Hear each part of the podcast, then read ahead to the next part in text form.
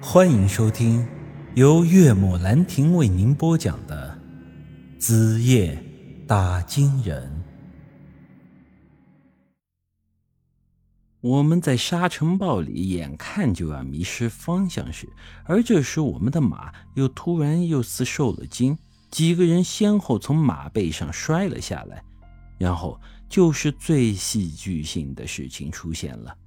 由于我们的行李和食物都绑在马背上，四匹马受惊之后，像没头苍蝇一样横冲直撞，很快便消失在了周围的漫天黄沙里。我用衣服捂住嘴，很绝望地大喊道：“这下彻底玩完了，等着被活埋了！大家排排躺好，也算是有个伴了。扎个姐的狗日的过来！我特许你和姬姐躺一起，让你们做对亡命鸳鸯。至于我们，幸好这次把莲花灯带出来了，临走前有树妖在身边，老子也算不亏。至于老杨们……”你就只能是自个儿打个窝了。要是不嫌弃的话，跟我躺一块也行。风太大，很显然他们都听不清楚我这一通疯话。这种情况下，即便是喊破嗓子，相互之间也根本没办法交流。眼前的沙尘越来越大，我已经是完全睁不开眼了。经历了之前的一些事情，可以说是连死都不怕了。但这个时候，我却怕了这种绝望的感觉，这就是真正的叫天天不应，叫地地不灵，好比活泥鳅下了开水锅，这再怎么蹦跶都是白费力气。我本来就这么打算等死了，可就是这个时候，突然感觉到有人一把抓住了我的手。我勉强睁开眼睛，原来是扎格杰这小子。只见这小子一只手拉着我，另一只手疯狂地挥动，好像是想要告诉我什么。见我没反应，他又用力地拉了拉我。我顿时间明白了他的意思：四人之中，唯独他对这里的环境比较熟悉，他这是想要做最后的挣扎。于是我转过头，用另一只手拉住姬姐。然后又对他摇头晃脑的示意，姬姐很快也明白了我的意思，转过身又拉住了杨石。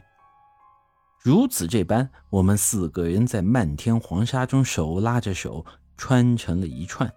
由于扎克基在最前面带路，我们三个则是闭着眼睛跟在后头，完全靠着手臂之间的牵引来判断前进的方向。我们在沙尘暴里走了又有一个多钟头，突然我听到了耳边的风声小了，睁开一看，只见眼前一片昏暗。原来扎格杰已经把我们带进了一个陌生的山洞里。虽然不知道这具体是在什么地方，但是我们总算是逃过了被活埋的命运。一时大喜，我对他们喊道：“咱们又从鬼门关里……”是绕出来了。我的话音刚落，身前的扎克杰突然扑通一声倒在了地上。我们三个人连忙走上去查看情况，原来这家伙是被累晕过去了。由于刚才一个多小时在沙尘暴中，一直是他在前面牵引着我们，他所付出的精力和体力都是最大的。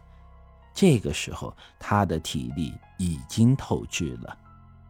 另外，由于扎格杰在最前面，需要辨别方向，就不可能像我们后头三个人一样一直闭着眼睛。我们事先没有准备防风镜，这家伙的眼睛已经被沙尘重伤了。